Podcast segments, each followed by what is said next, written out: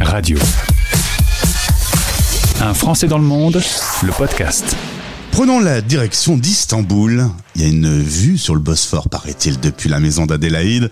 Nous sommes en Turquie, un pays de 84 millions d'habitants. C'est un coup de cœur pour Adélaïde et il y en a plus d'un dans sa vie. On va en parler. Bonjour, bienvenue. Bonjour, merci. Dans le cadre du partenariat avec euh, Bayard, on fait le tour du monde des délégués. On donne tout de suite ton code. Hein. Si on va sur la plateforme de Bayard Monde, toi c'est le E51. Tu travailles chez Bayard depuis 7 ans, mais avant, on rembobine un peu l'histoire de ta vie et on retourne en Bretagne. Tu es une briochine. C'est l'un de mes mots préférés de la langue française et il est très peu connu. Effectivement, je suis née à Saint-Brieuc, ce qui fait de moi une fière briochine. Alors évidemment, je ne connaissais pas euh, ce mot avant. hein. Les habitants sont des briochins. Euh, tu vas assez vite euh, connaître l'expatriation. Je t'ai dit, tu as beaucoup voyagé. Tu as dit forcément, je suis enfant d'expat. Euh, alors, ce qui est un peu paradoxal d'ailleurs, parce que euh, une famille d'agriculteurs, maraîchers, qui va quand même décider de vivre l'expatriation. Souvent, quand on est attaché à la terre, on bouge pas. Oui, j'avais des, des parents agriculteurs, euh, mais qui ont toujours aimé euh, les voyages. Et euh, bah, ils ont tenté la- le, le- le grand saut. Et puis, euh, dans, dans leur milieu, ce qui est possible, c'est de, de partir en coopération sur des projets de, de développement agricole. Et puis, euh, bah, est arrivé Madagascar. Et puis, on est allé à Madagascar. Quel souvenir tu as de Madagascar? J'ai un souvenir très, très beau et très, euh, très ému de Madagascar, puisque c'était mon adolescence et que bah, c'était quand même un grand saut vers quelque chose de très très différent. Et puis j'ai eu la chance d'y retourner pendant tous les ans jusqu'à mes 21 ans. Donc euh, euh, beaucoup d'attachements, beaucoup d'amis, beaucoup de souvenirs. Et bah, j'espère y ramener ma famille un jour prochainement. Tu reviens en France pour faire tes études, mais euh, tu vas vouloir être prof de français dans le réseau euh, FLE, donc apprendre le français à des non-français. Du coup, ça veut dire travailler à l'étranger. T'as pas eu peur, hein? Irlande, Japon, Bolivie, Turquie, Inde. Euh, toi, c'est euh, alors les, continents. Je vais faire tous les continents du monde. J'ai pas besoin d'avoir un fil rouge, moi. On me parachute, j'atterris, euh, je suis contente. Plus c'est différent, plus je suis contente.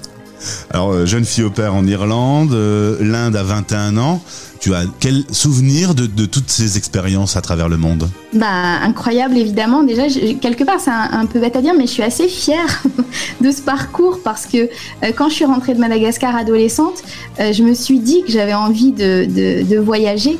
Et euh, j'étais quelqu'un d'assez timide, d'assez introverti, et je me dis, voyais mal euh, réussir à porter ça toute seule, parce que c'est une chose de partir comme enfant d'expat et de se dire, Ah, j'ai vécu quelque chose d'incroyable, mais de, de le porter soi-même ensuite pour, euh, pour partir toute seule, c'était quelque chose.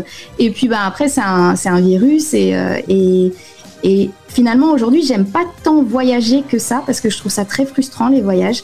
Euh, passer deux semaines quelque part, au final, quand on repart, j'ai l'impression qu'on n'a rien compris, euh, qu'on n'a vu que des paysages et qu'on n'a pas compris euh, le pays, on n'a pas compris ce qui s'y passe.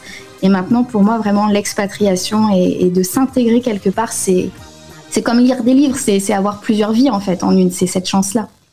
Alors du coup, dans le métier que tu fais, euh, tu postulais, il y avait un poste qui se libérait, tu regardais même presque pas où c'était dans le monde, t'y allais. Bah ouais, c'est ça. T'as jamais été regarder après. J'ai jamais été déçue Non. Ouais. Non Non, parce que tout est, tout est nouveau et tout ce qui est nouveau est assez incroyable. Ça veut pas dire que tout est facile ou que tout est, est beau sur place, mais euh, j'avais une soif de cette, de cette découverte qui, qui fait que j'ai jamais été déçue. Non. Aujourd'hui, euh, tu as un compagnon qui est français, tes enfants sont scolarisés euh, en turc. Euh, construire sa vie de femme et faire des rencontres et construire une famille avec les expatriations, c'est facile tout ça? Euh, non, c'est pas facile. Euh, c'est pas facile parce que euh, parce qu'on voilà, on voyage beaucoup, on se projette pas forcément. Et puis il y a les différences culturelles. Et puis bah du coup, moi, j'ai rencontré un compagnon en France et puis je l'ai ramené avec moi en Turquie Tu l'as Euh, parce que dans cette vie d'expatriation, bah, je j'avais pas trouvé mon, mon alter ego et, et je l'ai trouvé en France parce que je pense qu'il y a des choses des fois qui culturellement fonctionnent plus facilement quand on se comprend. Euh, euh, sur, sur certaines choses. Et euh, non, c'était pas facile. Et je pense que j'ai eu de la chance de rencontrer quelqu'un qui a accepté de, de rentrer dans ce, dans ce choix de vie, en fait. Aujourd'hui, tu es toujours prof, mais aussi formatrice de prof. Et puis, cette passion pour la langue française t'a amené à, à lancer un podcast. Il y a une vingtaine d'épisodes aujourd'hui. Ça s'appelle Les Histoires Faciles. Tu as passé le cap des 100 000 écoutes et là tu es très fière. Je suis très fière. Euh, c'est un podcast pour les, les, enfants qui veulent apprendre le français, pour avoir des histoires simples. Oui, moi j'ai vraiment, euh, aujourd'hui je travaille euh, spécifiquement avec le public enfant en tant qu'enseignante et, et, je trouve qu'il manque de de ressources euh, pour ces enfants-là qui n'ont pas encore un français euh, euh, bilingue ou courant. Loin de là, ils sont vraiment en apprentissage. Et j'avais envie vraiment que ces enfants-là, ils aient quelque chose à la maison, en dehors des cours de français, où ils puissent à la fois avoir ce plaisir des histoires, parce que c'est vraiment un plaisir pour les enfants que d'entendre des histoires, mais aussi cette fierté de comprendre les histoires. Ce qui n'était pas toujours le cas quand je les renvoyais vers des ressources pour des enfants francophones. Vraiment la fierté de se dire je suis à la maison et euh, j'écoute cette chose en français avec mes parents à côté et je leur raconte ce que j'ai compris.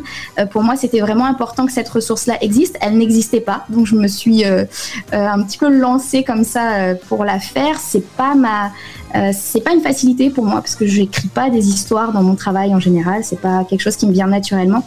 Mais il y a un tel accueil euh, que du coup, je suis obligée de continuer. Et visiblement, ça marche. Revenons à Istanbul. Lorsque tu y as posé les pieds, tu as eu un coup de foudre, tu m'as dit, pour ce pays qui traverse quand même des petites périodes un peu instables, mais pour autant, t'adores sa culture, t'adores sa cuisine, t'adores vivre là-bas. Honnêtement, déjà, il n'y a pas plus belle ville au monde qu'Istanbul. Peu importe ce que me diront les gens. c'est une ville qui est traversée par le Bosphore. On prend le bateau pour passer euh, de l'Asie à l'Europe tous les jours. Je prends le bateau tous les jours pour passer d'Asie en Europe. Je vois des dauphins, je vois des mosquées qui sont euh, centenaires, je vois un paysage incroyable. Donc déjà la ville d'Istanbul en soi, pour moi, c'est euh, c'est incroyablement beau et les Istanbuliotes même ne s'en lassent jamais en fait. Ils sont toujours en train de prendre la ville en photo et ils sont toujours en train de faire des déclarations d'amour à cette ville-là. Et puis tout le pays pour moi est extrêmement touchant, extrêmement attachant. Il y a un, accueil des, euh, des Turcs, il y a vraiment ce sens de l'hospitalité qui culturellement est très fort et très important. C'est très important d'accueillir euh, l'autre euh, chez soi, de l'accueillir le mieux possible, ce qui fait que euh, la rencontre est facile et que ensuite, maintenant que je parle turc, quand ils voient qu'un étranger ou qu'une étrangère a fait l'effort de parler le turc, ils se sentent tellement valorisés et tellement heureux de pouvoir continuer cet échange-là que c'est magnifique. C'est un très beau peuple et c'est un très beau pays. Alors on revient sept ans en arrière, Juliette est déléguée sur cette zone du monde, elle va passer le relais, c'est toi qui vas t'en saisir parce que tu as dit alors travailler pour Bayard, euh, c'est un tel univers qui te parle, euh, ah y aller tout de suite. Ah mais moi Bayard, j'ai grandi avec comme beaucoup de délégués Bayard et comme beaucoup de gens, évidemment. Euh, ma maman, elle nous a abonnés à toutes les belles histoires. On avait des petites mallettes dans lesquelles on mettait les belles histoires et elle les a toujours, elle les a gardées pour nos enfants à nous. Donc maintenant, on les ressort pour nos enfants. Donc il y avait vraiment un côté. Puis j'aime les histoires, j'aime le public enfant, j'aime la littérature jeunesse. C'est vraiment des choses qui, qui, euh, qui me passionnent. Donc euh, quand j'ai vu cette annonce-là, je me suis dit, j'y vais, il me la faut.